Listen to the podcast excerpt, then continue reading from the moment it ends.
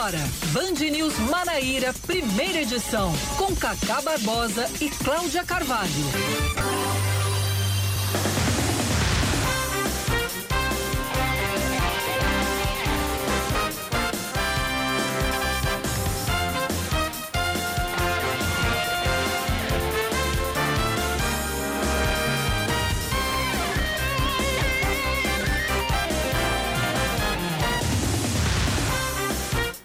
Horas 27 minutos em João Pessoa, 9 horas 27 minutos na Paraíba. Bom dia, bom dia, bom dia. Hoje é quarta-feira, é meio de semana ainda, Cláudia Carvalho.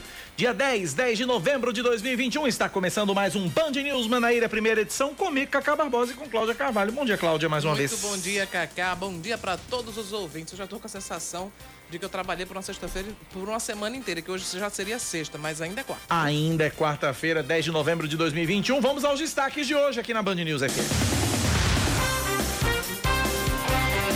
O ministro da Saúde, Marcelo Queiroga, cumpre a agenda hoje em João Pessoa. Ele participa neste momento de uma oficina de, de uma oficina do programa Previne Brasil, de atenção primária à saúde no Centro de Convenções da capital. Criado em novembro do ano passado, o programa é um novo modelo de financiamento e altera algumas formas de repasse de recursos da saúde para os municípios. A agenda do Paraibano ainda prevê à tarde uma visita à unidade de saúde da família integrada Alto do Céu, no bairro de Mandacaru. O governador da Paraíba, João Azevedo, sanciona a lei que garante aos alunos das redes pública e privada de ensino da Paraíba uma bonificação que é de 10% na nota do Exame Nacional do Ensino Médio, Enem, para ingresso na Universidade Estadual da Paraíba. O texto de autoria do deputado estadual e presidente da Assembleia Legislativa, Adriano Galdino, do PSB, foi publicado na edição de hoje do Diário Oficial do Estado. Podem receber essa bonificação os alunos moradores da Paraíba, residentes da Paraíba, e que tenham cursado todo o ensino médio em instituições paraibanas. Toda a regulamentação da lei deve ser realizada pelo Poder Executivo. Mais um destaque para você aqui na Band News FM. Mais de 2 milhões de pessoas já estão com o esquema vacinal completo contra a Covid-19 na Paraíba. No total, até ontem foram aplicadas 5 milhões 178 mil 213 doses, sendo 2 milhões 981 mil 263 paraibanos com a primeira, 73,45% da população, e 2 milhões 26 mil 876 pessoas com as duas doses, ou com imunizante de dose única, o que representa 49,94% da população. Foram aplicadas ainda 7.032 doses de reforço em pessoas com alto grau de imunossupressão e 163.041 e 163.042 vacinas na população com idade a partir de 60 anos. Mais um destaque: a Prefeitura de Guarabira anuncia a programação da Festa da Luz 2022. Entre as atrações divulgadas ontem à noite pelo prefeito Marcos Diogo estão os cantores Wesley Safadão, Xande Avião, João Gomes, Zé Vaqueiro e Solange Almeida. O evento, considerado a maior festa de padroeiros do Nordeste, acontece de 28 de janeiro a 1 de fevereiro do ano que vem, no Parque do Poeta Ronaldo Cunha Lima. No ano passado, por causa das restrições causadas pela pandemia, o evento foi adaptado e realizado de maneira virtual, com toda a grade transmitida ao vivo pela internet. Tem também uma programação gospel no último dia, uma programação religiosa, enfim, mas é uma grande programação anunciada aí para Guarabira, Festa das Neves. A Festa da Luz, melhor É, dizendo. das Neves é aqui de João Pessoa. É, a Festa da Luz. A Câmara dos Deputados aprova a PEC dos precatórios em segundo turno. O projeto teve 323 votos a favor, 172 contra e uma abstenção. Era necessário o apoio de ao menos 308 deputados para a aprovação. O resultado é uma vitória tanto para o governo quanto para o presidente da casa, Arthur Lira, do Progressistas. O deputado federal articulou intensamente junto a partidos do Centrão e da oposição, especialmente PDT e PSB, para garantir o resultado. A proposta ainda precisa ser aprovada também em dois turnos no Senado. Daqui a pouquinho você vai saber como é que a bancada paraibana votou nessa, nessa PEC dos precatórios em segundo turno. Esportes, Cláudia. O Souza está na fase de grupos da Copa do Nordeste de 2022. Com a vantagem de ter vencido o primeiro confronto em casa por 3 a 0, a equipe paraibana comemorou a classificação em Natal, apesar da vitória por 2 a 1 do ABC no Frasqueirão. Negueba e Alan Dias marcaram para o Alvinegro e Joboy descontou para o Dinossauro. 9h31 na Paraíba.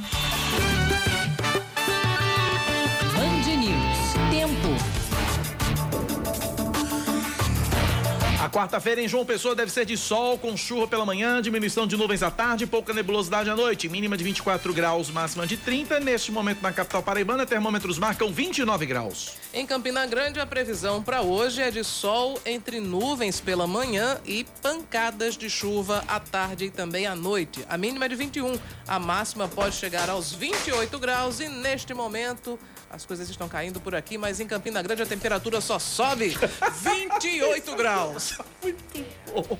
É, a culpa é da minha bolsa, né, Samara Gonçalves? Tá certo, a culpa é sempre minha. 9h32 na Paraíba, Cláudia Carvalho, seu calendário. Bom, hoje tem algumas datas comemorativas. Hoje é Dia Mundial da Ciência pela Paz e pelo Desenvolvimento, Dia Nacional de Prevenção e Combate à Surdez, Dia Nacional do Trigo e também é Dia da Indústria Automobilística. E eu mando um abraço pro nosso querido Zé Carneiro, né? Exatamente. Que é um grande admirador e conhecedor da indústria automobilística. Admirador, conhecedor representante. e representante aqui na Paraíba. Muito bacana. Abraço, Zé, nosso colunista aqui de Fórmula 1. Feliz da vida com mais uma vitória de Verstappen.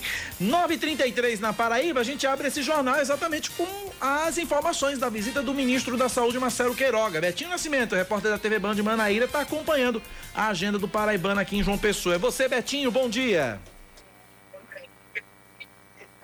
Oi, Cacá, bom dia para você, bom dia, Cláudia, bom dia a todo mundo acompanhando a Band News FM na manhã desta quarta-feira, né? Justamente. Vamos refazer o contato à moda antiga, Samara? Vamos à moda antiga mesmo com o Betinho? O sinal não tá bom. O sinal da, da, da, da, da, da comunicação com o Betinho não tá bacana. A gente vai tentar refazer a, a moda antiga, a, a, a, a, informação. Mas, Cláudia, a agenda do ministro você tem aí fácil, né? Ele está participando tenho. agora de uma, de, uma, de uma oficina de capacitação lá no Centro de Convenções, vai começar já já. Ele ainda não chegou no Centro de Convenções, ou nem desembarcou no aeroporto ainda? Ah, ele não chegou ainda? Tava previsto agora para 9 horas pela agenda, né? 9 e meia. 9, a agenda, ele desembarcaria às 9. Isso. A agenda é a seguinte: às 9 horas, desembarque no aeroporto Castro Pinto. É, às 9h10, deslocamento para o centro de convenções. 9h30 ele começaria lá a solenidade. Às 14... Atrasado. É, às 14h30, deslocamento para a unidade de saúde da família integrada Alto do Céu, em Mandacaru. E às 3 horas, ele fará também o lançamento da campanha de atenção primária à saúde. Essa é a agenda. E, e pela agenda também, o ministro viaja amanhã pela manhã para um outro compromisso, se não me engano, na Bahia. Betinho Nascimento de volta. Vamos lá, Betinho. Agora sim, vamos lá. Agora sim, bom dia, Cacá, bom dia, Cláudia, bom dia a todo mundo acompanhando a programação da Band News FM Manaíra na manhã desta quarta-feira. É isso mesmo, a gente está aqui acompanhando é, essa visita, né? Inclusive, já trazendo alguns detalhes aqui do centro de convenções, para chegar, né, pela primeira vez entrei em um ambiente onde foi pedido aí o cartão é, de vacinação. Então, todo mundo que entrou aqui teve que apresentar. Se não apresentasse cartão de vacinação contra a Covid-19, não tinha acesso aí a oficina do Previne Brasil, que é um programa do governo federal que começou em 2019. Mas agora aí, hoje deverá acontecer essa instrução, né? essa oficina aqui para gestores da área da saúde de todos os municípios paraibanos e aparentemente tá, estão todos por aqui. Quem não estiver por aqui vai participar de forma remota. vou conversar melhor sobre esse assunto e também falar sobre essa visita né, do ministro da Saúde, Marcelo Queiroga, à Paraíba, a João Pessoa, hoje, e a programação dele começa aqui no Centro de Convenções, justamente participando da abertura da oficina do Previne Brasil. Segue aí, aqui João Pessoa, meu dia deve almoçar, ele já pousou aqui, já está em solo paraibano, 20 minutinhos deve chegar aqui ao Centro de Convenções, e duas e meia da tarde a previsão é de que ele vai estar em, na Unidade de Saúde da Família Integrada no Alto do Céu, vai haver a inauguração dessa USF, e participa do lançamento da campanha de atenção primária à saúde. Mas deixa eu conversar com Renata Queiroga, que é Renata Nóbrega. Não sei de onde veio Queiroga, ela está aqui ao meu lado, inclusive está rindo agora. Renata Nóbrega, que é, é, secretária executiva da saúde do Estado. É, secretária, um dia muito importante e esperado também, porque a Paraíba vem se destacando nesse programa, o, o Brasil, é isso? Bom dia para a senhora. É, bom dia, bom dia, Cacá, bom dia, Cláudia, a todos os ouvintes é, que estão acompanhando o programa. Então, realmente é um dia muito importante para a Paraíba, colocando é, o Previne Brasil a um novo modelo de financiamento do Ministério da Saúde e para o acompanhamento prioritário de sete indicadores. Além disso, reiterar a todos os gestores municipais a importância realmente do cadastro, de que os usuários do SUS que a Paraíba tem referência em 97% de cobertura de atenção primária em saúde, que realmente os usuários façam acompanhamento através das unidades. Então, tem uma pontuação diferenciada a partir do número de usuários que estão sendo cadastrados e acompanhados mensalmente em todas as unidades. E o estado da Paraíba vem se destacando, o terceiro melhor estado com desempenho nesses, nos sete indicadores preconizados. E essa oficina ela tem um papel fundamental para que a gente busque melhorar cada vez mais. Então, a gente precisa de qualidade também dentro desse, do acompanhamento da atenção primária de saúde, entendendo que ela é coordenadora do processo da organização do cuidado, desde os cuidados da atenção primária e aí para uma média complexidade ou para uma atenção necessária hospitalar, se assim tiver necessidade o usuário. Nesse caso, o, o ministro ele participa diretamente da oficina para esses gestores, né, trazendo é, informações de como passar os dados é, de pessoas atendidas, os cadastros realizados nas unidades de, de saúde da família? E é, o, a implantação do programa ele teve um período de transição, porque nós estávamos no período da pandemia e não, não teve nenhum tipo de corte de recursos para os municípios. Mas a partir de agora, a partir de 2022, então vai ser necessário uma avaliação dos últimos quatro meses. Então, historicamente, esse dia vai marcar é, como um, reiterar todos os secretários municipais de saúde a questão da alimentação dos sistemas. Então, se você fez o atendimento do seu usuário lá no seu território, você precisa realmente é, informar nos sistemas oficiais para que esse recurso chegue e não tenha nenhum tipo de corte. E assim também é, a gente não pode prejudicar a população. Então, é uma oficina extremamente importante com esse foco. Então, o ministro vem para reiterar, o ministro paraibano, o ministro que era Paraíba, então um destaque que a Paraíba tem né, no alcance desses indicadores e do quanto que precisamos melhorar. Estamos bem no resultado do, dos indicadores, mas precisamos de mais qualidade no acesso aos serviços. Agora, falando sobre a questão da vacinação, é, a Paraíba está para receber aí mais doses da vacina, né? inclusive eu até abri aqui falando sobre essa questão é, do passaporte da vacina, de entrar aqui hoje, todo mundo apresentando esse cartão, é, mostrando o esquema vacinal. É, como é que segue essa questão da vacinação no Estado, tanto de primeira dose, segunda dose e até a dose de reforço? Então, em um momento importante de retomada também do novo normal, o primeiro evento, a primeira oficina que todos os secretários municipais de saúde dos 223 municípios e que, como seguindo as orientações dos protocolos, estamos sim cobrando a questão é, da vacinação para adentrar o espaço. Precisamos todos nós, em diversos segmentos, seja saúde, é, shows, de eventos corporativos, cobrar que realmente é, se tenha a questão do cartão de vacinação, conforme já tem lei estadual para isso. E também hoje já ultrapassando mais de 5 milhões de, de, de doses registradas da vacina, mas precisamos ainda alcançar mais para chegar a pelo menos 90% de cobertura da segunda dose. Há previsão de chegada de mais doses de vacina? Como é que tem sido esse, é, periodicamente assim, essa, essa, essa é, é entrega aqui do Ministério da Saúde para com a Secretaria Estadual de Saúde? Semanalmente nós estamos recebendo, já, já entrou num, num, num, hall de entrega mais sistemática, então semanalmente já se tem recebimento de vacinas e estamos na, é, em 24 horas fazendo a entrega a todos os municípios. Estamos também com agendas com esses gestores para que realmente é, estabeleçam estratégias de ampliar a vacinação para que a gente alcance, alcance o quanto antes 90% de cobertura de D2, que é o nosso principal desafio assim como na mesma modelagem a questão do registro das doses aplicadas. É um reforço que a gente também pede a todos os gestores municipais. Renato Nóbrega, secretária executiva de saúde, muito obrigado pelas informações. É isso, Cacá, é isso, Cláudia, eu volto com vocês. Daqui a pouquinho vai começar o evento, né? Como eu disse, o ministro da Saúde, Marcelo Queiroga, já está em solo paraibano, o avião dele pousou agora há pouco.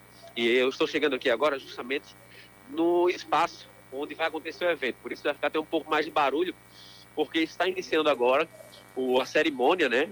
É, o cerimonialista já está anunciando aqui que daqui a 10 minutinhos o secretário, o ministro, na verdade, da Saúde está chegando por aqui para dar o pontapé inicial no, na oficina do Previne Brasil. E a secretária executiva de saúde trouxe as informações aí. A gente vai trazer mais detalhes na nossa programação durante, a é, durante todo o dia na TV Banda e Manaíra. E também qualquer coisinha, eu entro ao vivo aqui, eu trago as informações para os ouvintes da Band News FM Manaíra e eu volto com vocês. Obrigado, Betinho, pelas informações. 9 horas 41 minutos na Paraíba, 9 e 41. 9911-9207 é o nosso WhatsApp. Deixa eu agradecer Marinalva e Tadeu. Bom dia, sou de João Pessoa, mas nesse momento estou em Triunfo, Alto Sertão, é, onde está crescendo muito os casos de Covid. O ouvinte está dizendo aqui. Obrigado pela participação aqui, da, pela audiência. Irmão Gilmar também com a gente lá no Recanto do Poço, todo dia sintonizado com a gente aqui. Obrigado a todos pela participação. Cláudia. Nossa salvação é a vacinação. É a vacina. Ontem eu, eu saí de João Pessoa, que foi uma coisa rara, fui para Guarabira. E a impressão que se dá é que em Guarabira não tem mais pandemia, não, porque ninguém mais usa máscara. Quer dizer, ninguém, mas uma, uma porcentagem muito pequena né, das pessoas é, continua usando máscara. E acredito eu que no interior isso seja quase que uma, uma, uma, praxe, né? Quando eu estive em Araruna também, que eu apresentei o Miss Paraíba lá mês passado, também a situação é mais ou menos essa. Então, graças a Deus que nós estamos imunizados, porque senão a situação não, estaria nada fácil. E só para complementar, eu havia falado sobre a agenda do, do ministro, que ele, ele vai ficar aqui em João Pessoa durante a noite, ele vai viajar somente amanhã. Está previsto um voo do ministro para as seis e meia da manhã. Eu tinha dito que ele iria para Bahia. Na verdade, ele se desloca para Vitória do Espírito Santo. Então, hum. amanhã, às seis e meia da manhã, é que o ministro Marcelo Queiroga deixa João Pessoa. Perfeito. 9 da manhã, 43 minutos, 9h43. Você ouvinte participa com a gente pelo nosso WhatsApp no 9911 9207 9911 9207. Flávio de Cabedelo, diz aí, Flávio. Cacá e Cláudia, hoje aqui tô aqui só para agradecer a Deus por mais um dia e poder estar vivo. Por mais um dia poder escutar vocês aí da Rádio Band News é, espetaculares profissionais. Que Deus abençoe o trabalho de vocês, Deus abençoe essa semana, que tudo ocorra na sagrada paz e na sagrada vontade do nosso Deus. Um abraço, bom trabalho e um segundo tudo pode mudar. Muito bem, hoje. um dia espetacular para você É, Flávio, Flávio hoje veio zen, Flávio hoje veio né? Cheio de energias positivas. Cheio de energias positivas, isso é muito bom. Um abraço para você, Flávio. Obrigado pela participação, obrigado pela audiência. 9911-9207 é o nosso WhatsApp. 944 na Paraíba, 9 e 44. Olha, é, deixa eu trazer agora para você uma informação, Cláudia, a respeito da vacina, o ônibus da vacina, é isso? Pois é, a Secretaria de Saúde de João Pessoa, ela decidiu colocar à disposição da população o ônibus da vacina. É um projeto denominado Vacina até você, que tem a finalidade de ampliar a oferta de segundas doses dos imunizantes e completar assim o ciclo vacinal. A cada dia, uma nova localidade de João Pessoa é contemplada pelo serviço e hoje o local escolhido foi a minha terra, foi o mercado de Jaguaribe, que hoje também deve receber a visita ilustre, dentre tantas pessoas, da nossa querida Jailba, né, que vai tradicionalmente às quartas-feiras ao mercado de Jaguaribe para abastecer né, a sua dispensa. Bom, é, inclusive ônibus... eu já soube que Samara Gonçalves também vai. Vai, já aderiu? Já aderiu também à feira de Jaguaribe. É, vai, vai, vai, vai comprar lá. Ela abandonou Santa Rita, não vai comprar, vai comprar na feira, na, na xepa de quarta-feira de Jaguaribe. O, o, o, meu querido. Vai parar a feira, viu? Vai. Não, Jailma e Samara ao mesmo tempo. Vão, vão parar a feira. Vão, é verdade. Bom, o, o, ônibus, então. O ônibus, então, da vacina. É outra, outra atração, né? É. Né? O ônibus da vacina vai estar hoje, então, no mercado de Jaguaribe, onde acontece hoje a tradicional feira de quarta-feira. De acordo com a diretora de Vigilância em Saúde da Prefeitura, Aline Grise, mais de 30 mil pessoas ainda não tomaram a segunda dose da Pfizer, Coronavac ou AstraZeneca. A gente precisa estar tá fazendo essa busca ativa para que as pessoas elas tomem a segunda dose para fechar o seu ciclo de imunização. E aí, com esse ônibus, a gente tem a possibilidade de ir até as pessoas, né? E aí foi escolhido locais onde tem uma quantidade boa de pessoas. Inclusive, a gente teve esse avanço positivo hoje no mercado de Mangabeira. Muita gente conseguiu tomar sua segunda dose. Pois é, quer uma dica melhor do que essa? Você vai, completa seu ciclo vacinal, ainda faz a feira faz no a precinho, né? No precinho. O ônibus da vacina estará amanhã no mercado de Oitizeiro, na sexta-feira na Empasa e sábado na Ambev. Muito bem. 9 da manhã, mais 46 minutos. 9911 9207.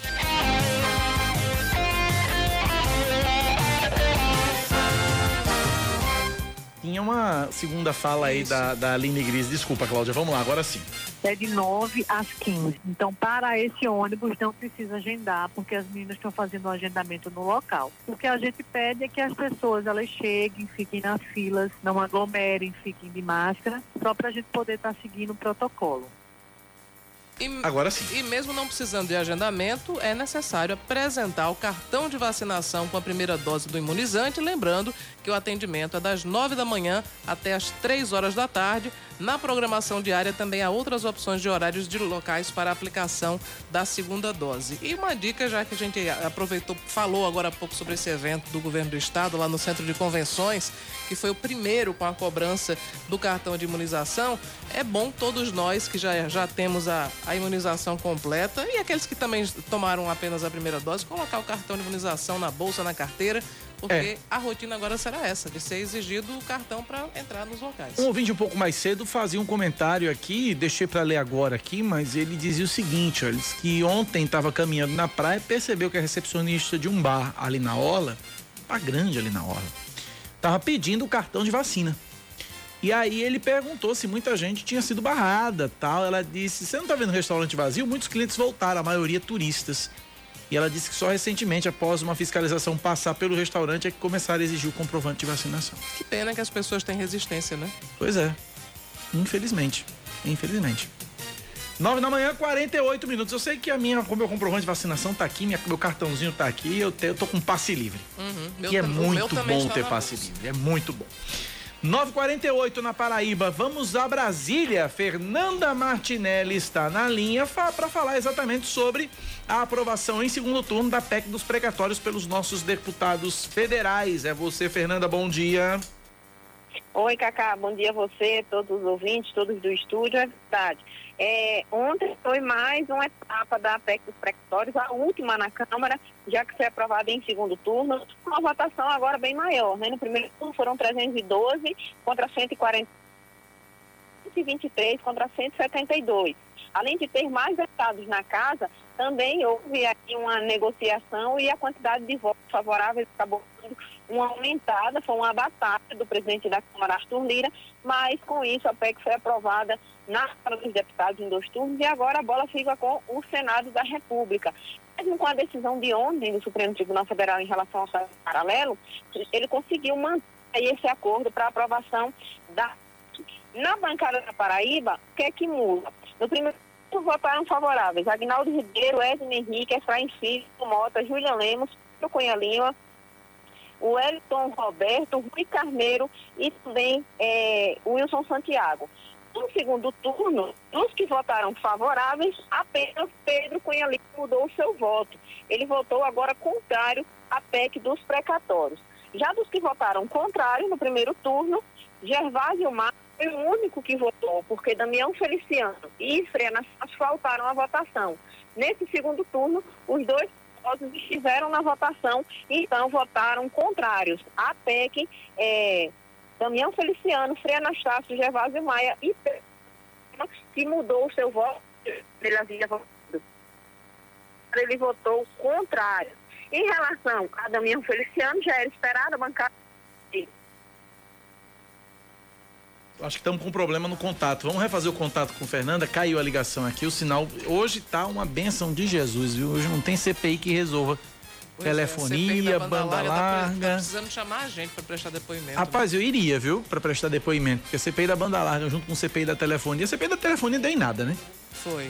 Né? Então a CPI da banda larga tá, tá, tá bem precisando ouvir a gente. Porque tá, tá, tá complicado, tá difícil. 9 da manhã, 50 minutos na Paraíba, 9h50. Vamos refazer o contato? Vamos refazer? Vamos refazer então. Enquanto a gente refaz o contato com Fernanda Martinelli, enquanto a gente fala, vamos nós trazer, trazer informações a respeito. É, ontem, é, desde ontem, a capital paraibana está sendo administrada pelo presidente da Câmara Municipal de João Pessoa, o vereador Dinho Dausley. Uhum. É, assumiu interinamente, o prefeito Cícero Lucena está administrando a prefe... Viajou está participando de dois eventos na Europa, a COP26 em Glasgow, na Escócia, e também depois vai participar de um evento em Barcelona, Smart City Expo.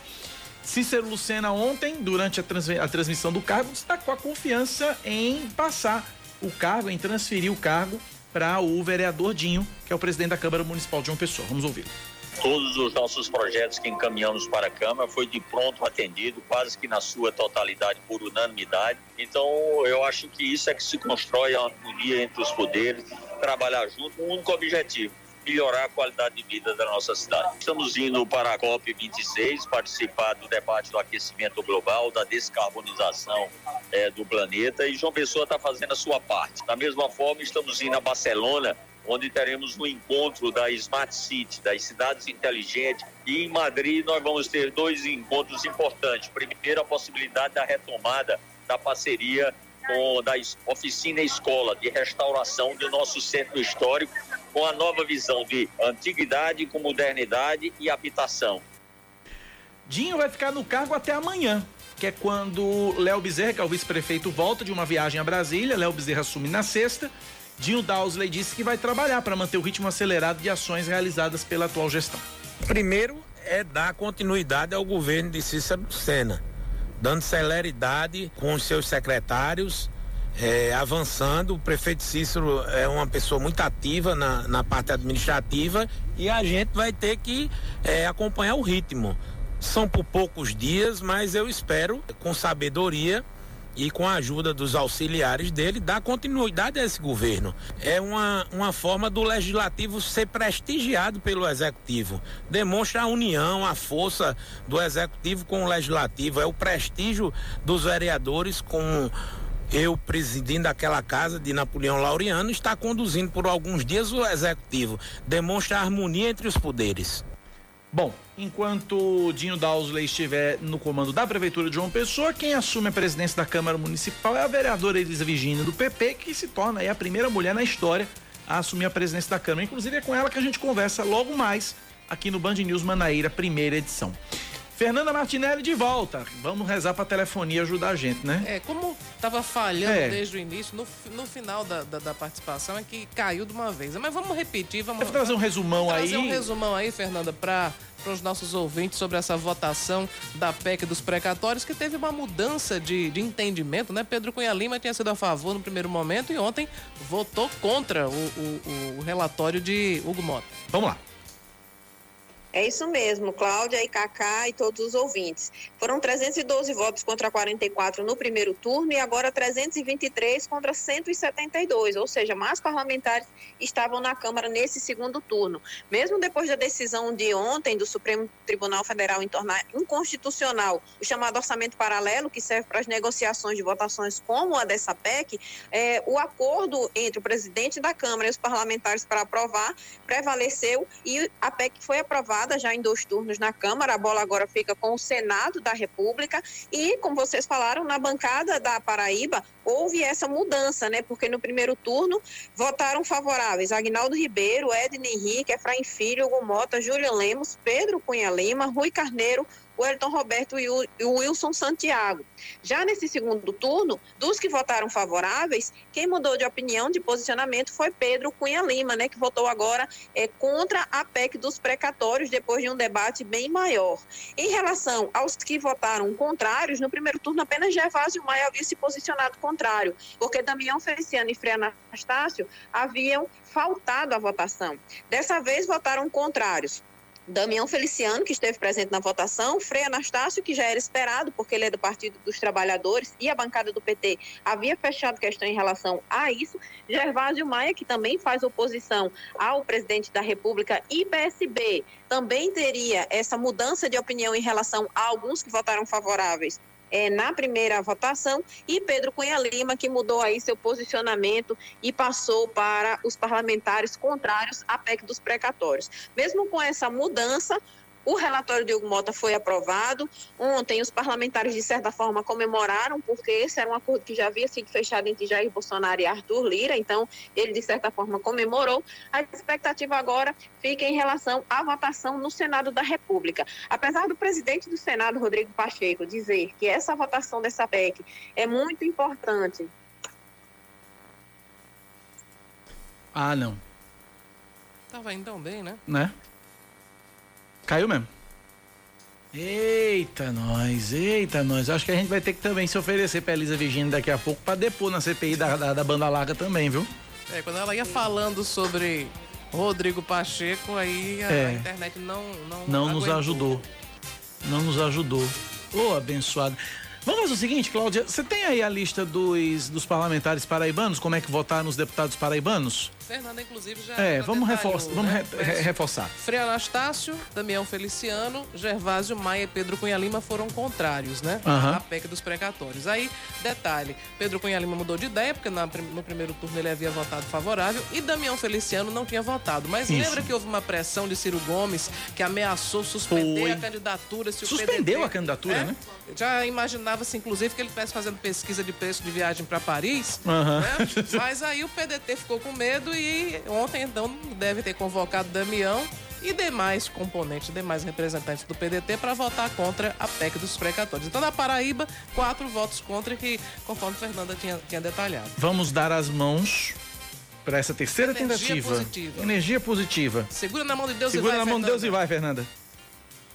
Pois é, agora vamos para o Senado da República. Agora a expectativa em relação ao Senado, depois que a Câmara aprovou o texto em, do- em dois turnos. Apesar do presidente do Senado, Rodrigo Pacheco, já ter concedido entrevista dizendo que é importante a aprovação da PEC para o pagamento do Auxílio Brasil, muitos senadores estão questionando, porque do valor total que vai ser é, economizado, de certa forma, né?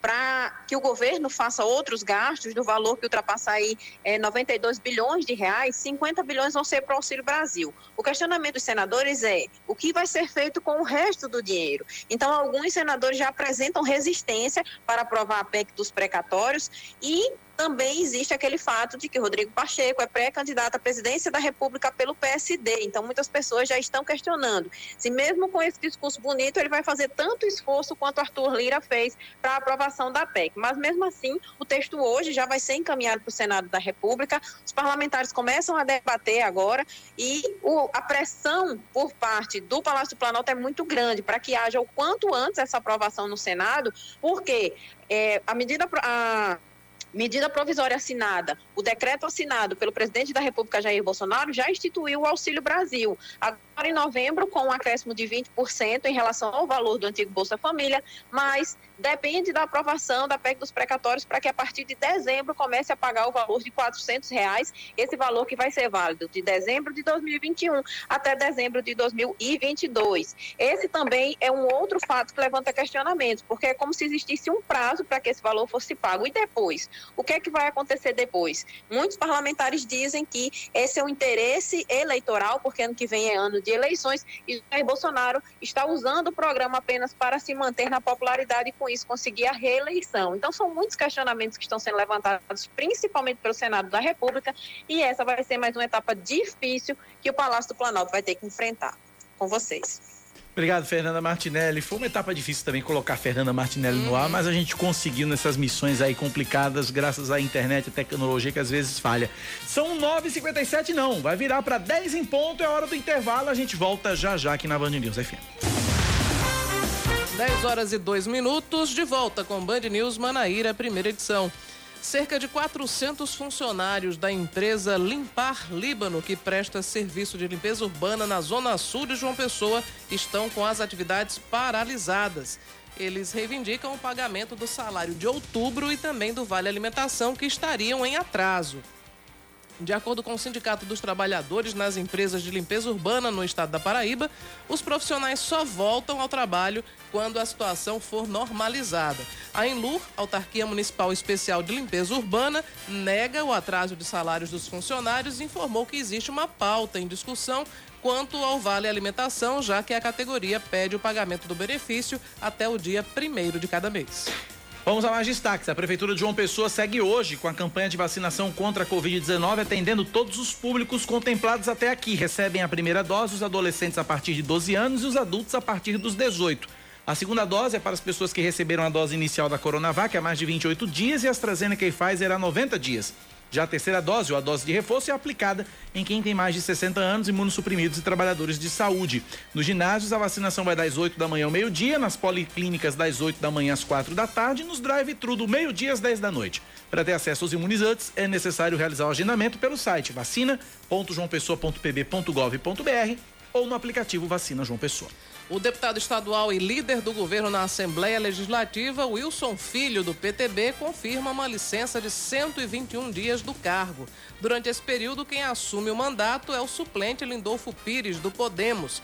Por 25 dias, a licença de Wilson Filho vai ser para tratamento de saúde, enquanto os outros 96 vão ser destinados a assuntos particulares. Lindolfo Pires já participou da sessão ontem como líder provisório da bancada do governo na Assembleia.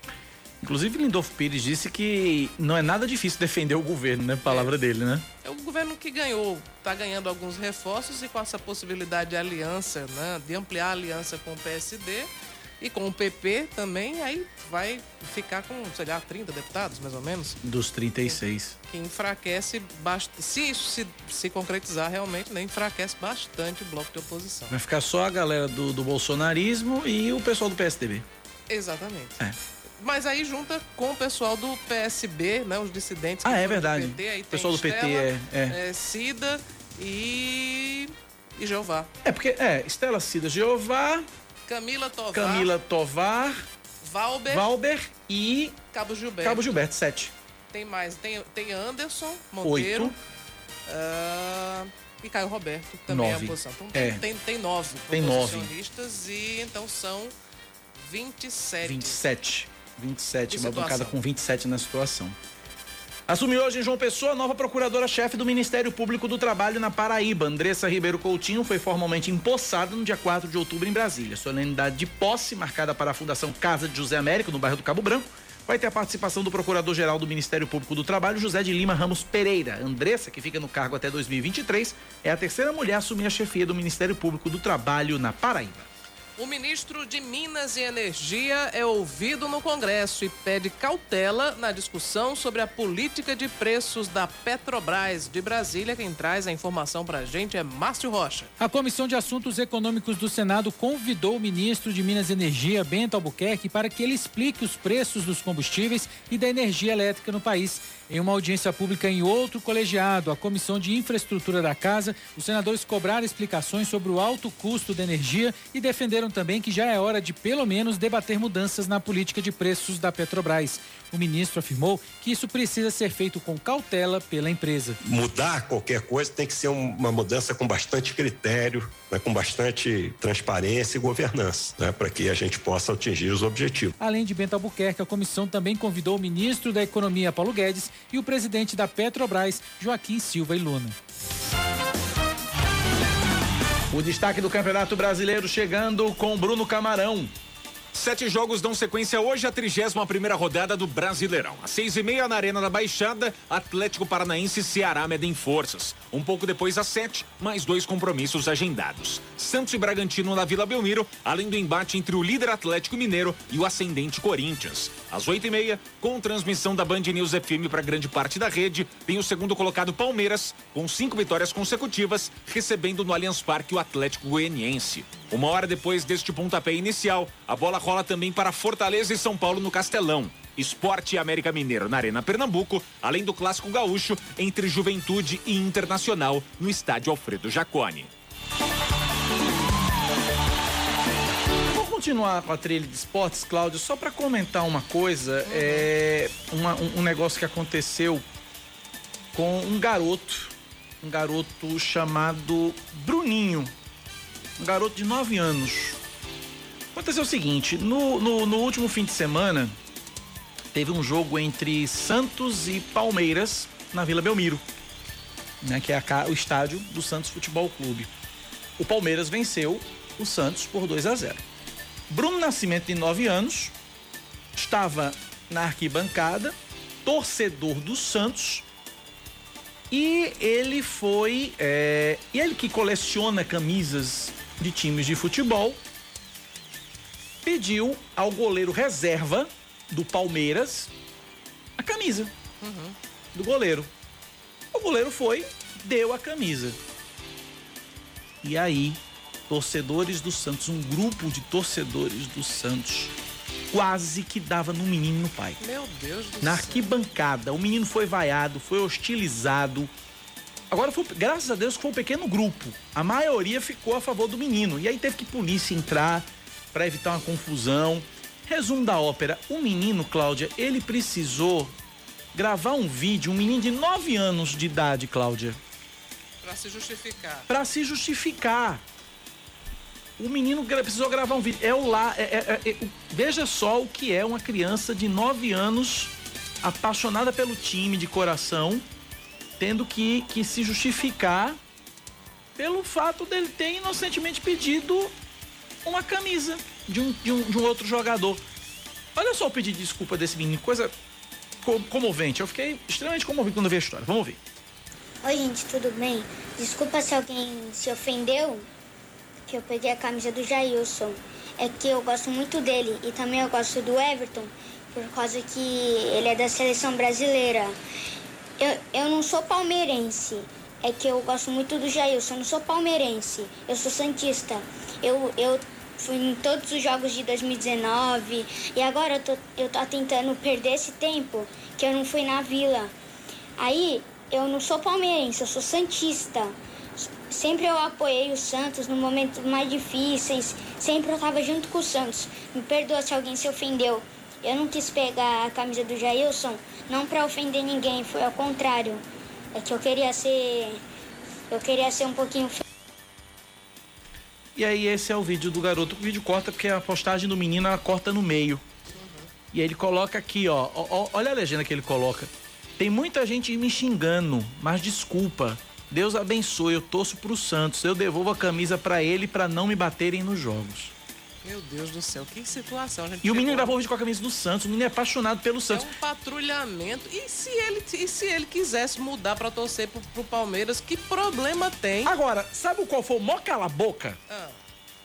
Um camarada chamado Edson Arantes do Nascimento. Pelé. Pelé postou no, no, no Twitter o seguinte: Bruninho, você não precisa pedir desculpas por ser apaixonado por futebol. Nosso esporte é lindo, mas seria melhor se todos os torcedores tivessem o seu coração. Como pode ver na foto, é, eu também tinha um ídolo que jogava no Palmeiras. Ele postou uma foto é, ao lado de, de um outro jogador com a camisa do Palmeiras. Enfim, veja o que, que é a, a, a, estupidez. Né? fa- a falta, é, é irônico, mas é a falta de senso esportivo total, né? Total. Total, moleque que é apaixonado por futebol, escolheu o Santos pra torcer, mas é louco por futebol, quis fazer a coleção de camisa, Deixa ele- inocentemente pediu a camisa do goleiro do time Deixa ele adversário. torcer pra quem ele quiser. Na verdade, ele tá dizendo, tá confirmando que torce pro Santos. Que mal existe. Que dele mal existe? A camisa do jogador do Palmeiras. Que idiotice! Um- graças a Deus foi um pequeno grupo de, de, de, de idiotas, um pequeno grupo de, de babacas que, que foram é, é, hostilizar o, o, o menino. E o pai saiu em defesa do menino e disse: Não, em vez de bater no menino, bate no pai dele. É, é o lado estúpido Eu- do futebol, o tenho- menino conhecendo desde cedo. Eu Meu tenho Deus. a impressão, Cacá, que tem algumas, algumas pessoas que elas usam o, o futebol como pretexto para extravasar a selvageria que é inerente a elas. Vão pro estádio é para fazer baderna, para brigar muito mais do que para torcer, né? Você vê aquele exemplo dos torcedores do Grêmio, dos torcedores nada, dos jogadores, né, do Grêmio que, aliás, foram jogadores ou foram torcedores que invadiram o campo, depredaram? Sim, os torcedores do Grêmio. torcedores do Grêmio, Lá né? na arena do Quer Grêmio, dizer, acabaram é, com é tudo. uma estupidez também. Como é que se faz uma coisa dessas? E pra terminar a história, além de Pelé, Neymar, Gabigol, vários atletas do Santos se posicionaram. Neymar disse: "Você é gigante". E aí o Santos, pra tentar compensar o incômodo, o clube não tem culpa, naturalmente. A diretoria do Santos convidou o menino para assistir o próximo jogo na Vila Belmiro contra o Red Bull Bragantino no camarote. E ainda ganhou de presente uma camisa de Everton e promessas de uniforme de vários clubes. E ainda conversou com o goleiro do Palmeiras. O, o Palmeiras também comentou o caso, disse que o futebol agradece gestos, gestos, do menino, gestos como o do menino. E é isso. Apesar dos pesares, Pra fazer valer aquele provérbio, a males que vem para bem. a males que vem pra bem. 10 da manhã, 13 minutos na Paraíba, 10 e 13. Cláudia Carvalho, eh, o, a Prefeitura de Guarabira anunciou ontem a programação da Festa da Luz. Você esteve lá, não foi? Estive por lá, uma enfim, um evento que reuniu muita gente, muito prestigiado. Eu acho que as pessoas, a impressão que deu é que realmente os guarabirenses estavam ansiosíssimos, né, para reviver esse momento de festa da luz. Pelo ano passado não teve, não teve a, a festa tradicionalmente realizada, presencial, teve, enfim, é um, apenas uma, uma, uma série de transmissões para marcar a passagem da festa da padroeira. Mas ontem o prefeito Marcos Diogo e a deputada estadual Camila Toscano reuniram né, muita gente para fazer o anúncio dessas atrações que vão que vão animar né, a Festa da Luz 2022. Fizeram também uma, uma mudança né, na estrutura da festa, mudaram o palco, mudaram, enfim, a, o design todo lá do, do evento, que continua sendo realizado no Parque do Poeta, mas passou por uma série de, de alterações. Mas eu vou trazer aqui algumas das atrações, aliás, a lista das atrações que foi anunciada ontem à noite. É, foi uma solenidade realizada na Maison de Mel Laguna.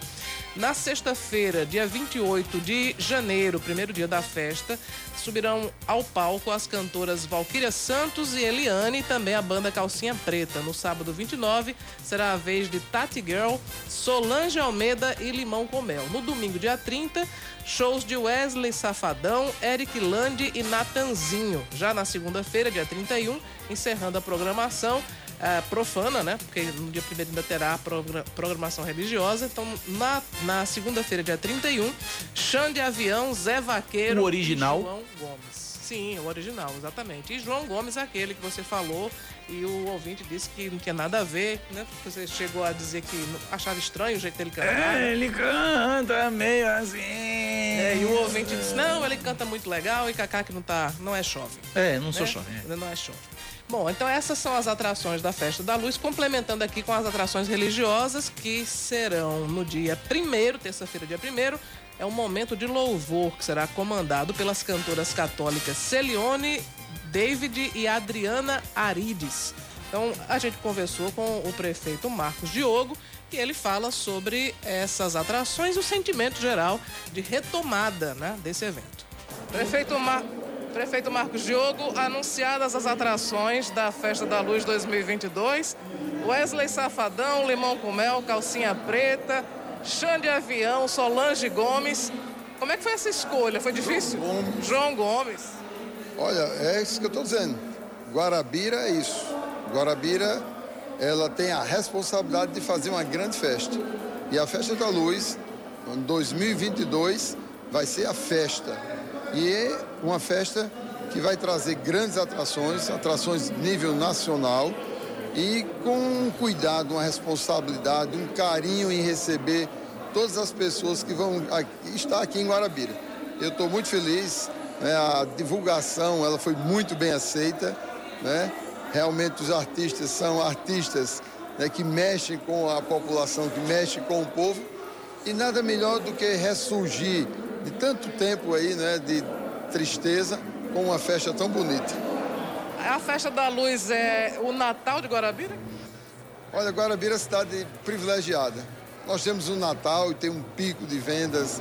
Depois temos a festa da luz. Não, temos o, o Réveillon, né? E depois temos a festa da luz, que novamente traz para o comércio de Guarabira, sabe, uma revolução em vendas. Então essa é a festa da luz. É realmente uma, um momento muito importante. Eu costumo dizer que é o 14 da nossa economia. Há uma preocupação nessa edição da Festa da Luz de engajar o comércio, né? O que, é que vocês pensaram para movimentar a economia e os empresários do comércio local? Olha, nós teremos inclusive interação com o comércio para ver sorteios, né, pra, com o comércio aqui de Guarabira, as pessoas que compram no comércio de Guarabira vão concorrer a um camarote, a entradas no frontage. A gente vai estar em interação, a gente vai estar sempre conversando com o comércio de Guarabira, que é a mola mestra da nossa cidade. O comércio de Guarabira, ele proporciona emprego, ele proporciona riqueza. Então, o comércio, não existe festa da luz sem o comércio. E o comércio da luz, ele com certeza vai fazer parte dessa grande festa. O público deve esperar, então, uma festa excelente uma festa excelente, como Guarabira é excelente. Acabamos de receber um prêmio da banda Cidades Excelentes e a cidade Guarabira é excelente, vai fazer uma festa excelente, não tenho dúvida nenhuma. Cidade de Guarabira, cidade maravilhosa, cidade que eu amo, uma cidade Cláudia, onde o trabalho não para e não vai parar. Bom, é só fazer uma retificação que eu misturei Solange Almeida com João Gomes, chamei Solange Gomes, É. mas é Solange Almeida, minha gente. Solange É Gomes é uma. Solange- jovem. inclusive, Solange Gomes existe, mas é porque ela é do nosso tempo. Solange Gomes era a que fazia, fez muito durante algum tempo a banheira do Gugu. Meu Deus do céu, não, passa, pula essa parte. É. Bom. E tá- e, inclusive, parece que é ela que tá na fazenda, inclusive. É, né? Tá na fazenda da Record. Então tá acho bom. que, vamos acho que vamos isso que- voltando aqui para a atualidade. É, né? é, Nós é. já estamos em linha com a, a presidente da Câmara Municipal de João Pessoa, vereadora Elisa Virgínia, em um momento histórico, né? Porque ela é a primeira mulher a exercer a presidência, o comando do Poder Legislativo Municipal. Ela está numa solenidade nesse momento no Tribunal de Contas, mas gentilmente saiu para nos atender. Vereadora, bom dia. O que é que representa para a senhora chegar a esse momento histórico? Bom dia, Cláudia. Bom dia, Cacá. Bom dia a todo o povo da Paraíba que está nos escutando nesse momento. É, Para mim é uma grande honra chegar à presidência da Câmara num momento como esse. É muito simbólico e às vezes assim é, é um contrassenso porque eu sou a única mulher vereadora de João Pessoa e assumo né, a presidência da Câmara com muito orgulho e com muita honra. É interessante, vamos assim é, dar uma ênfase né, para que na próxima legislatura tenhamos mais mulheres no poder. É, vereadora, como é que vai ser a sua agenda nesse, nesse, nesse momento em que a senhora fica à frente do Poder Legislativo Municipal? Eu sei que nesse momento a senhora está num compromisso no Tribunal de Contas do Estado. Isso. Estamos aqui hoje representando a Câmara, né, como presidente no, no segundo Congresso Internacional do Tribunal de Contas. É muito importante, né? Estamos aqui presenciando alguns, algumas falas, falando justamente da importância da tecnologia, do TI, é, como é, é, vanguarda para, para é, termos essa, essa questão de equalizar o público com a tecnologia, seguir o dinheiro, verificar as questões mal feitas no nosso, é, no nosso, nos, nos governos, né? Ao tempo é, de que precisamos estar firmes naquele propósito de conservar a- o aspecto republicano do dinheiro público. É muito importante e como a tecnologia está ajudando nesse, nesse momento aí com o 5- 5G, com essas questões que não precisa da, da, da presença presencial do técnico, do conselheiro ou, ou do fiscal nos lugares para saber e para identificar possíveis irregularidades que estão havendo. Então é muito importante e ser sediado em João Pessoa, né? É uma cidade linda, é uma honra para todos nós. E à tarde vamos receber também o ministro, o ministro da Saúde, Marcelo Queiroga, logo mais também inaugurando aqui é, é, uma, uma instituição também pública na saúde lá em Mandacaru. E, e assim seguimos amanhã, sessão, votação de ba- bastante projetos. A senhora falou há pouco sobre a importância da tecnologia e na Câmara Municipal a senhora também está à frente da CPI da banda larga que vai chegando à sua reta final. Esse mês deve ser concluído, devem ser concluídos os trabalhos da CPI. Eu queria que a senhora pudesse nos informar quais são os resultados até agora que a comissão pôde obter. Olha, Cláudia, é, surpreendentemente, uma visão que nós tínhamos, né, é, por exemplo, de como, como é que a, a banda larga no fixo poderia chegar mais barato ao consumidor, ter descontos, de repente, das ausências de, serviço. Às vezes nós passamos horas sem internet. E entendemos mais esse processo e estamos verificando também da importância do cliente, do consumidor, ter uma educação digital. É, por falta de conhecimento, muitas das vezes reclamamos, com razão também, lógico, mas às vezes é, nós é, compramos algo que não, nós não podemos consumir por conta de aparelhos, por conta de equipamentos internos que seriam de nossa responsabilidade também. E é muito interessante, lógico, não eximindo é, todos os problemas que estamos tendo, verificamos também uma grande falha na própria Energisa, com, com, porque ela, ela, tem, ela, ela tem, detém os pontos, nós estamos vendo a o aspecto é, é, é, paisagístico da cidade totalmente, absurdamente né, bagunçado.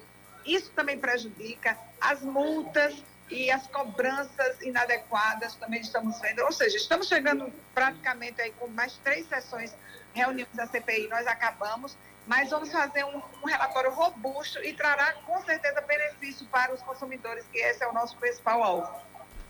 Tenho, Um projeto seu que está tramitando, eu não sei se já entra em, em apreciação, em, em, votação amanhã, que é em relação à linguagem neutra. Eu queria que a senhora falasse um pouco sobre o que é que prevê e qual o estágio que ele está tramitando na Câmara. Olha, ele já, ele já tramitou na CCJ, já passou na CCJ, aprovamos também na, na Comissão de Políticas Públicas e amanhã já segue para, para é, aprovação no plenário. Espero que tenhamos sucesso, porque ao mesmo tempo que valoriza a língua portuguesa culta, né, formal, do jeito que ela vem sendo, porque nossa cultura, a língua do povo é sua cultura, é seu maior patrimônio cultural, né? a primeira língua, depois as outras questões. E espero que seja aprovado pela maioria dos vereadores e para a sanção aí, de repente até do nosso presidente, é, que hoje é prefeito é, Dinho, não sei se vai dar tempo. Mas vai ser uma grande é, vitória para, para a língua portuguesa, para a cultura portuguesa, para os brasileiros e principalmente para as crianças, que elas não podem ficar à mercê é, de, de, de, falhas na sua educação por uma questão de modismo, uma questão de, de, de é, é quadradinhos, de guetos, que tentam impor para a nossa sociedade, principalmente para as crianças, uma educação errônea. Doutora, até por, por essas suas posturas de defesa, do, do, enfim, de pautas conservadoras, eu lhe perguntaria: a sua chegada à presidência da Câmara, sendo a, a primeira mulher a exercer o comando do Poder Legislativo, nesse momento a senhora representa todas as mulheres? A senhora acha que, as, por exemplo, as mulheres de esquerda se veem representadas também? Olha, Cláudia, eu, eu creio que elas não, não se sentem representadas porque, na verdade, elas não representam as mulheres as feministas, elas não estão defendendo mulher por ser mulher, elas estão defendendo mulheres que pensam no quadradinho, que pensam na bolha feminista. É tanto que, por exemplo, um exemplo muito básico que você tem aí são mulheres que estão é, sendo excluídas dos palcos de, de atletismo, de, de esporte, por, em, em, contrapartida, dando lugar a mulheres trans, que na verdade são homens biológicos, que têm mais força, que têm mais fôlego, que têm mais pulmão, que têm mais, é, é, é, é, vamos dizer assim, músculos. E, logicamente, numa disputa entre uma mulher trans e uma mulher cis, elas, elas, elas, as mulheres cis, elas ficam é, é, prejudicadas não só agora no aspecto de esporte, que nós estamos perdendo nossos pódios, mas também na beleza, concursos de beleza aí, com mulheres trans ganhando de mulheres cis. Então, assim, é, quando uma mulher, por exemplo, conservadora, ela é machucada, ela é desrespeitada, como de Abreu cuspiu numa mulher, não vi nenhuma mulher feminista defendendo aquela mulher. Então, não é é, não é sobre mulheres, é sobre ideologia, é sobre questões partidárias, filosóficas e ideológicas. Então, eu defendo mulher por ser mulher, simplesmente assim, não pelo que ela representa. Ok, vereadora, eu queria agradecer a senhora pela sua participação aqui no Band News Manaíra, primeira edição. Eu que agradeço, muito obrigada, Cláudia, muito obrigada, Cacá. E vamos lá, partir para um mundo sem tanto preconceito, e respeitando as pessoas pelos que, pelo que elas são verdadeiramente e não trazermos ideologias e sobrepor a, ao verdadeiro direito de cada um. Obrigada. 10h27, intervalo, voltamos já.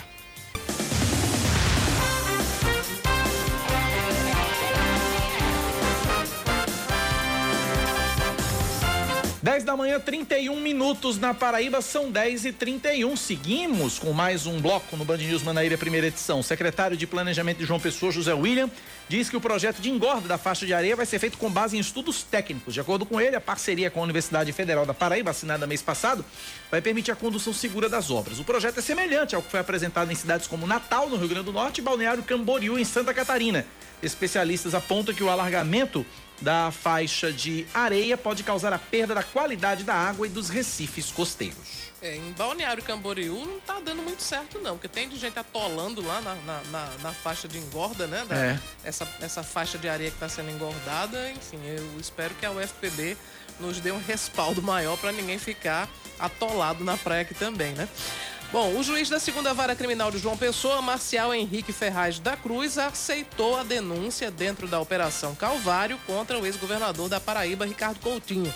Ricardo é acusado de receber propina para a compra de uma casa em um condomínio de luxo em João Pessoa, avaliada em 1 milhão e 700 mil reais. A denúncia foi apresentada pelo Ministério Público da Paraíba. Essa denúncia foi feita na semana passada e foi acatada ontem à noite. Além de Ricardo, aparecem como réus o filho dele, Ricardo Cirqueira Leite Vieira Coutinho, os irmãos do ex-governador, Coriolano e Raquel Vieira Coutinho, o empresário Ivanilson Araújo, além de Anelvina Sales Neta e Denise Krumenauer Paim. De acordo com a denúncia, os desvios ocorreram por meio de contratos firmados entre o governo da Paraíba e empresas fornecedoras de produtos agrícolas nas gestões de Ricardo Coutinho de 2011 a 2018.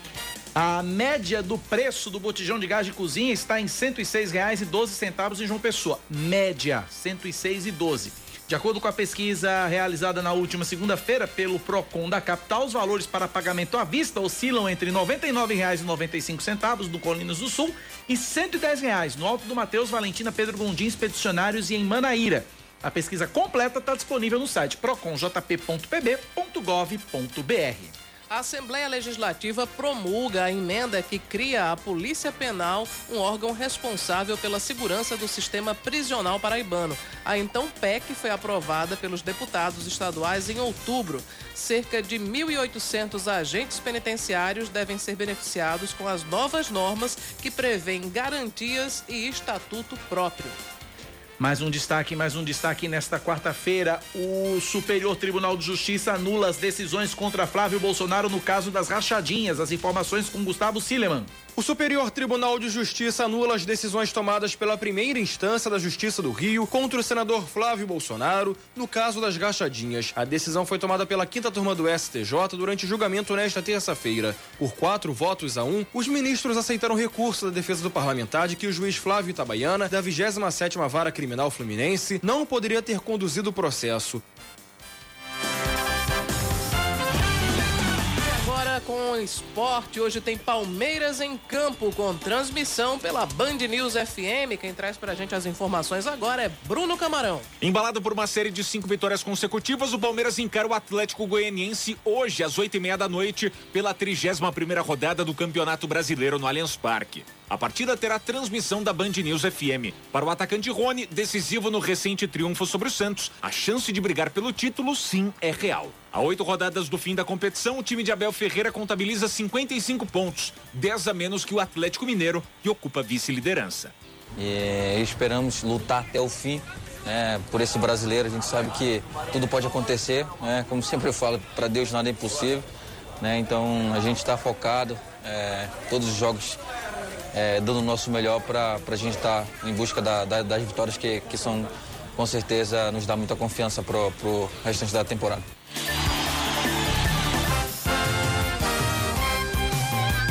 Dez e trinta Cláudia. Vamos trazer aqui mais informações, né, Cacá? No próximo dia 26, é isso? É, no dia próximo dia 26 começa mais uma temporada da Black Friday em todo o Brasil. Essa campanha de vendas traz descontos relevantes em produtos de todas as categorias e podemos dizer que é o momento mais esperado pelo consumidor que tem a chance de comprar, por exemplo, eletrodomésticos e eletrônicos por um preço bem mais acessível. E por que não dizer que é também um momento esperado pelos varejistas, principalmente porque essa categoria foi bem prejudicada e enfrentou uma forte crise ao ser obrigada a fechar o comércio durante a pandemia do novo coronavírus. Nós vamos conversar ao vivo agora com o vice-presidente da Câmara de Dirigentes Logistas da Paraíba, Sérgio Batista. Sérgio, bom dia, seja bem-vindo aqui ao Band News Manaíra, primeira edição. Bom dia, bom dia a todos os ouvintes, bom dia Cacá, bom dia Cláudia é, o, o Black Friday esse ano é esperado não só pelos consumidores, mas também pelos empresários também, para a gente sentir o resultado realmente depois da pandemia. Sérgio, quais são os segmentos aí que devem entrar com mais força aí nesse Black Friday? Olha, sempre o histórico é, são exatamente os eletro e eletrônicos, né? os eletrodomésticos, os eletroeletrônicos. É, é o que realmente tem um acréscimo nas vendas com o Black Friday. Né? O Black Friday, esses últimos anos, está concorrendo com dia, a semana da independência, né? Então, é um resultado esse ano que a gente vai ter que esperar ainda para ver o crescimento qual vai ser. Mas é, um, é uma, uma esperança de que realmente acrescente bastante nas vendas desse ano. Ô, Sérgio, muito se fala na, na, internet, muito se faz piada na internet, se brinca na internet dizendo assim: ah, Black Friday, tudo pela metade do dobro, que não tem promoção, que as promoções são, são de fachada e que não tem promoção. O comércio João Pessoa vai ter promoções de verdade ver, e verdadeiramente vantajosas nesta Black Friday, Sérgio? Olha, é, o empresário né, constituído como empresário mesmo, que vive do ramo, vive do negócio, e, e tem paixão pelo que faz e tem honestidade pelo que faz, a partir do momento que ele anuncia o, o, a participação do Brexit, com certeza sim, ele vai, ele vai é, realizar promoções. Né? Talvez não seja tão esperado quanto é, se espera, porque houve uma alta de preços muito grande esse ano. Né? com a alta do dólar, os eletrônicos subiu muito também, né? É, faltou muito produto tam, também durante o ano. Então, uma grande preocupação do empresário, do sério empresário, empresário que realmente tem responsabilidade, é a falta do produto. Então, assim, talvez não seja como foi nos primeiros anos de Black Friday, mas com certeza sim, a partir do momento que anuncia, vai ter sim, vai ter grandes promoções. Ô, Sérgio, esse, é, é, esses descontos, eles são discutidos é, pelos lojistas com, com a CDL ou isso depende de cada um? E aí eu te pergunto também, qual a variação de desconto que o consumidor pessoense pode esperar? Olha, é, a gente não, não vê variação de grandes percentagens não esse ano não. É como eu falei, o que nas reuniões que a gente fez aqui, o que a gente levanta é que 20%, 30% até aí ainda se consegue é, dar de descontos numa Black Friday, numa liquidação. Certo? Mais do que isso, é difícil, justamente pelas altas de preço que teve durante esse ano. É, quando um empresário ele lança uma promoção dessa, ele não lança do próprio bolso. Entende-se que ele contacta o fornecedor e negocia a compra com os fornecedores também. Então, é um repasse que o empresário faz para o consumidor. Então, o, o fornecedor, o fabricante, tira um pedaço né, da margem dele, o empresário também tira um pedaço da margem dele e repassa isso para o consumidor. Por isso que é uma, empresário sério realmente, ele consegue dar os descontos. Esse ano, não terá grandes descontos pela alta de preços que teve. Então, o fornecedor não está conseguindo tirar muita coisa, o empresário também não está conseguindo tirar muita coisa. Eu acho que até 30% ainda vai se conseguir comprar alguns itens. Ô Sérgio, é, você já falou que a expectativa da, diante da Black Friday por parte do comércio é muito grande. Eu queria ir um pouco além. Eu queria já, porque a Black Friday já é tipo que meio que uma abertura para as compras, para a temporada de, de compras de fim de ano. Qual é a expectativa do comércio? Pensando mais adiante, depois da Black Friday, qual é a expectativa do comércio para este fim de ano? Teremos um fim de ano melhor, por exemplo, que o fim de ano passado? Não, é, melhor eu, eu, a gente sendo bem pé no chão, é, nós não acreditamos que teremos um fim de ano melhor. Nós acreditamos que teremos um fim de ano mais estável, né? sem grandes oscilações nas vendas. É, a estabilidade é muito saudável para o comércio. É, a gente, num mês vender muito e no outro mês vender pouco, isso bagunça a, a rotina do comércio em si.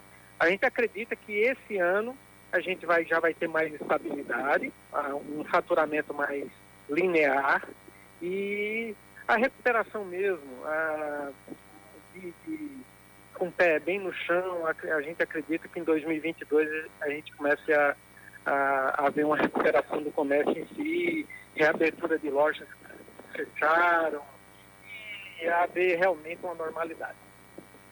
Sérgio, a gente, se a gente anda nos shopping centers de João Pessoa ou no centro da cidade, a gente percebe muitas lojas fechadas, né?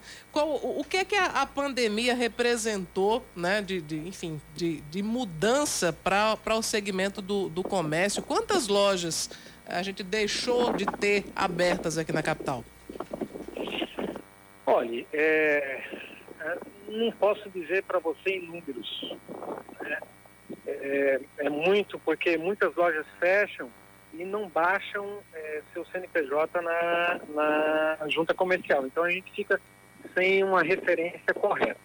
Então eu não posso eu não posso passar números, mas foram muitas, foram muitas, não só no comércio de rua como no comércio de shopping também.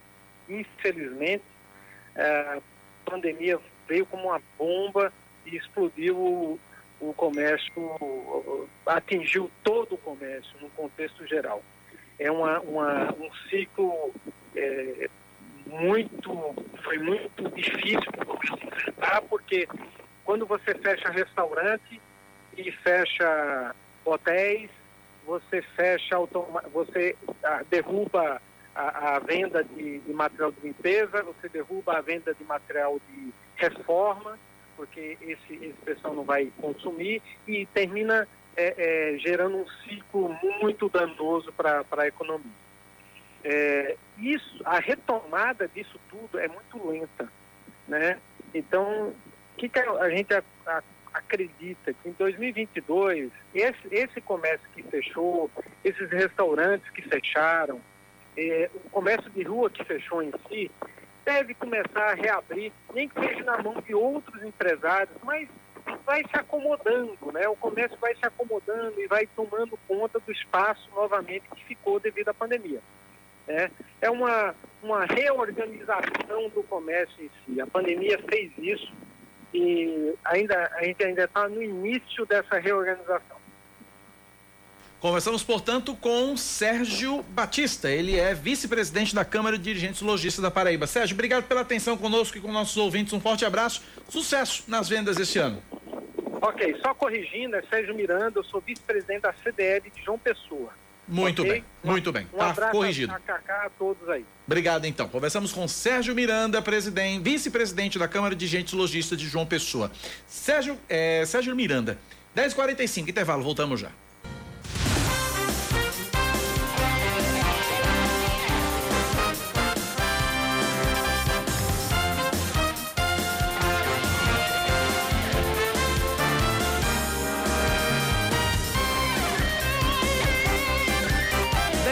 Horas e 48 minutos. Nós voltamos com a, agora com a reta final do Band News Manaíra, primeira edição. A Paraíba confirma apenas duas mortes por Covid-19 nas últimas 24 horas. Com isso, o estado totaliza 9.455 vítimas da doença. A Secretaria de Saúde da Paraíba registrou ontem 54 novos casos, o que fez subir o número de diagnósticos desde o início da pandemia para 456.025. A ocupação de leitos de UTI adulto, pediátrico e obstétrico em todo o estado é de 25%. De acordo com o Centro Estadual de Regulação Hospitalar, nove pacientes foram internados entre segunda-feira e ontem e 121 estão em unidades de referência. A Fundação Paraibana de Gestão em Saúde divulga o resultado final do concurso para os cargos de fase única. Também foi publicada ontem a nota de títulos e classificação prévia para as vagas de ensino superior referente ao concurso público de provas e títulos. A lista pode ser consultada no site pbsaude.pb.gov.br ou no endereço vunesp. Por falar em concurso, terminam amanhã as inscrições para o concurso público da Polícia Civil da Paraíba. São 1.262 vagas para ampla concorrência e 138 para pessoas com deficiência. Os cargos oferecidos são de delegado, escrivão, agente, técnico em perícia, papiloscopista, necrotomista, perito oficial criminal, perito oficial médico legal, perito odonto legal e perito químico legal. As inscrições podem ser feitas exclusivamente pela internet. O endereço é sebrasp, com E no final, sebrasp.org.br e as taxas variam de acordo com o cargo escolhido. As provas estão marcadas para os dias 9 e 16 de janeiro do ano que vem. Uma notícia que surpreende um total de zero pessoas. Os serviços de telefonia lideram a relação das empresas mais reclamadas pelos consumidores de João Pessoa em 2021. Oh! Aí todo mundo levanta a, a plaquinha. Eu já sabia. Eu já sabia, né? De acordo com o Procon Municipal, a campeã de reclamações é a empresa de telefonia Oi, 5,34% das denúncias. Dados do órgão apontam que pelo menos 24.775 consumidores pessoenses acionaram um dos canais de atendimento do Procon JP em 2021.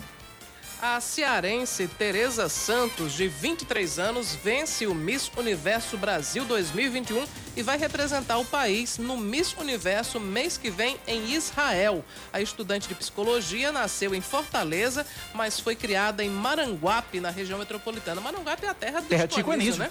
O segundo lugar ficou com Piauí e o terceiro com Sergipe. A Miss Paraíba, Maria Beatriz, lamentavelmente não ficou sequer entre as 15 ah, no, no, top 15 do concurso.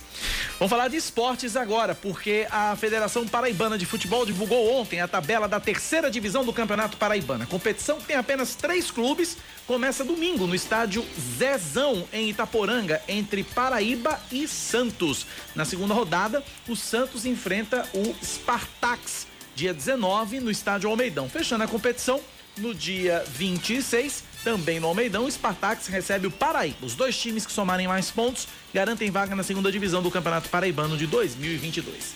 10h52, é hora dele. Esportes com Yuri Queiroga. Oferecimento Sicredi Evolução, 30 anos cooperando ao seu lado. E Armazém Paraíba. Aproveite o Black Fiado do Armazém Paraíba. Já temos pelo menos um time paraibano que termina 2021 em festa. É o Souza. Um novembro tão feliz para o time talvez tenha sido o sol de 1994, quando se concretizou a conquista do seu inédito título paraibano. Sim, naquela época o estadual começava pelos idos de abril e ia até o fim do ano, inclusive com a Série C no meio e os representantes escolhidos não pela classificação final, e sim por indicações da Federação Paraibana de Futebol.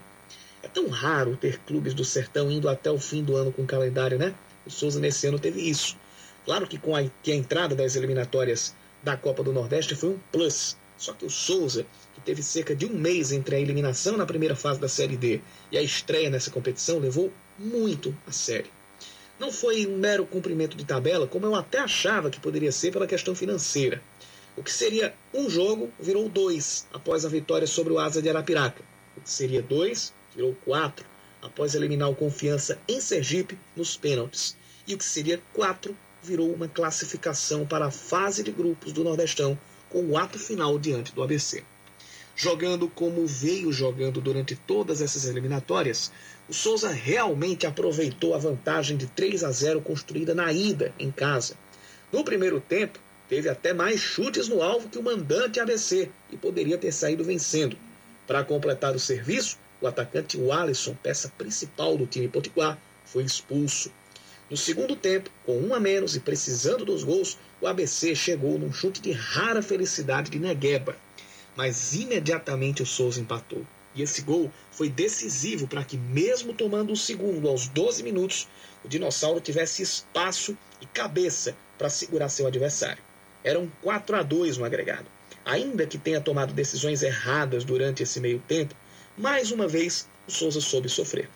Sofreu até com 10 minutos de acréscimo, mas não foi mais vazado. E assim garantiu uma heróica classificação que rende, além da visibilidade com uma competição que mobiliza o primeiro semestre, quatro rendas com jogos muito bons e 640 mil reais para os cofres. Somando com o que vai entrar da Copa do Brasil e também de patrocínios, a receita do Souza promete ser uma das melhores em 2022. Agora, quando passar a euforia pelo objetivo que de certa forma não estava lá tão programado assim, é hora de pensar no que é preciso aprimorar para que o Nordestão seja tão histórico quanto, as, quanto foram as eliminatórias. O Souza eliminou times maiores, mais bem estruturados e com melhores elencos. Isso é muito verdade. Mas precisa reforçar o atual grupo, que é limitado tecnicamente e que compensa essas limitações com muita aplicação tática e entrega é preciso ter muita atenção com a parte física, como o Souza teve no início do ano e depois passou a falhar. E é preciso continuar compreendendo que, no geral, os adversários nesta competição são mais qualificados. Um exercício de humildade que não deve se confundir com coitadismo, mas sim, como já vem acontecendo, se reverter em inteligência e estratégia. Essa foi a fórmula do sucesso até aqui. E esta pode ser a fórmula do sucesso no ano que vem.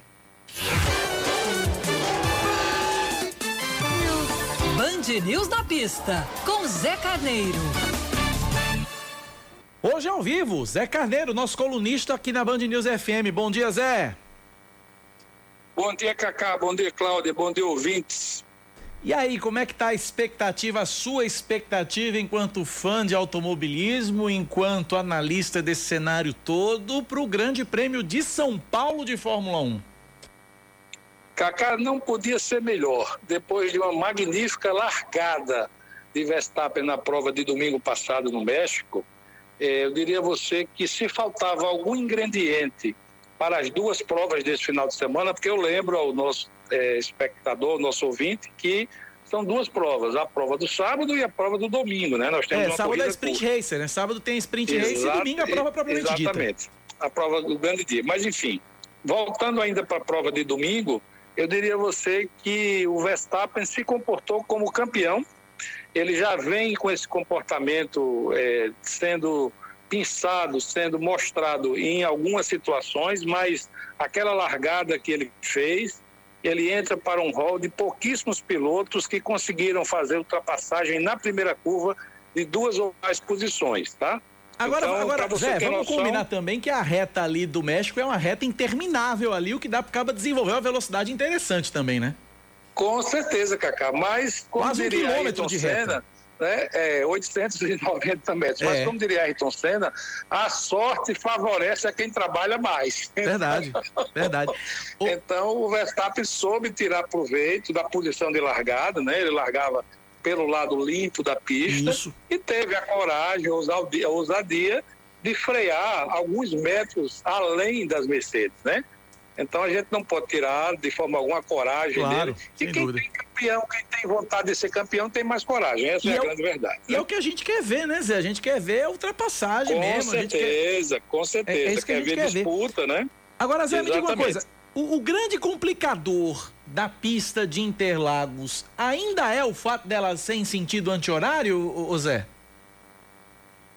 Eu acredito que tecnicamente não mas na prática termina sendo. Embora a gente sabe que os pilotos hoje fazem muitas e muitas horas de simulador, né, eles, eles fazem toda essa, essa preparação para correr em uma prova que é no sentido anti-horário, que é o contrário das outras provas, né? Mas eu diria a você o seguinte, que é, é bom lembrar que Interlagos é a segunda maior altitude. Ela só perde, inclusive, para o, o México, né? Em primeiro lugar é o México, 2.250 metros, e nós temos ali 800 e que, acho que 860, 870 Interlagos. Além disso, dentro da própria pista, nós temos uma variação que eu acho que espera aos 40, 50 metros de variação dentro da própria pista. Isto sim, eu acho que durante a prova é o motivo mais de exaustão, sem contar essa época do ano que a gente tem é, uma variação de temperatura, uma chance entre frio e quente, sempre em São Paulo, muito grande. Né? Mas, na verdade, eu acho que a pressão que o Verstappen e o Hamilton estarão carregando para as provas de sábado e domingo, esse sim, meu amigo, é que é o grande complicador. Muito bem. Sexta-feira você vai estar aqui com a gente ao vivo. Eu vou lhe explorar e vou lhe dar as fichinhas para você apostar. Um abraço, Zé. Até sexta-feira, 10h59. Cláudia Carvalho é um K, é um B, é um. Doce. Acabou-se. Ponto final do Band News Manaíra, primeira edição. Cláudia Carvalho na TV a partir do meio-dia com Gerardo Rabelo no Muito Mais. Eu às quatro da tarde no Brasil, gente, TV Band Manaíra. Amanhã cedinho aqui na rádio às seis da manhã com o Expresso Band News. E às 9h20, Cláudia chega para comandar comigo Band News Manaíra, primeira edição. Eu continuo ainda por aqui, faço o primeiro local dentro do Band News Station. Valeu, Cláudia. Até amanhã. Tchauzinho, até amanhã, se Deus quiser. Valeu, tchau, tchau. Tchau. Você ouviu Band News Manaíra, primeira edição.